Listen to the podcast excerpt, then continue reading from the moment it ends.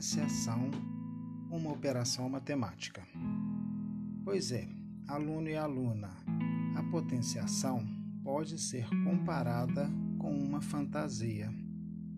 Sabe quando a moça veste a fantasia da Mulher Maravilha? Ou o rapaz veste a fantasia do Super-Homem?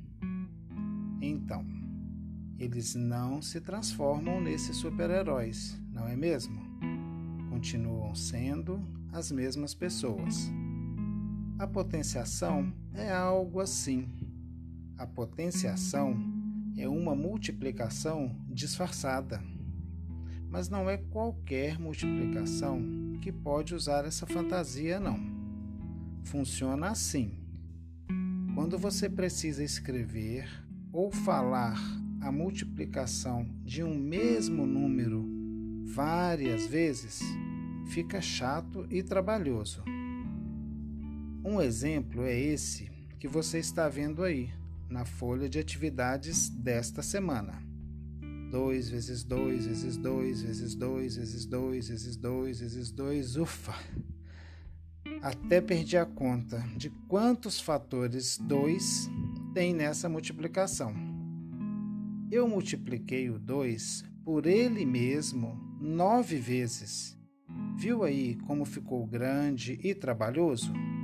Bom, assim é uma multiplicação. Agora, se você representar a mesma multiplicação colocando o número 2 apenas uma vez acima dele, a quantidade de vezes que você faz a multiplicação. Fica mais fácil, mais bonito de se ver menos trabalhoso e ainda ocupa muito menos espaço, não é mesmo? E o mais legal vem agora. Significa a mesma coisa.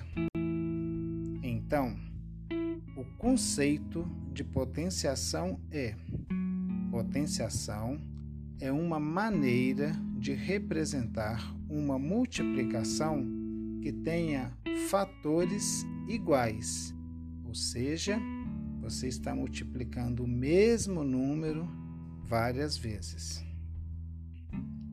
Mais uma lembrança: na multiplicação, chamamos cada número que multiplica de fator e o resultado chamamos de produto. Já na forma de potenciação, chamamos ao número maior, que fica embaixo, de base, e ao número menor, que fica em cima, de expoente. O número que representa a base deverá ser multiplicado por ele mesmo tantas vezes quanto for o número do expoente. Mas uma imagem vale mais que mil palavras. Então, veja tudo o que eu disse representado abaixo. Um abraço e até a próxima semana.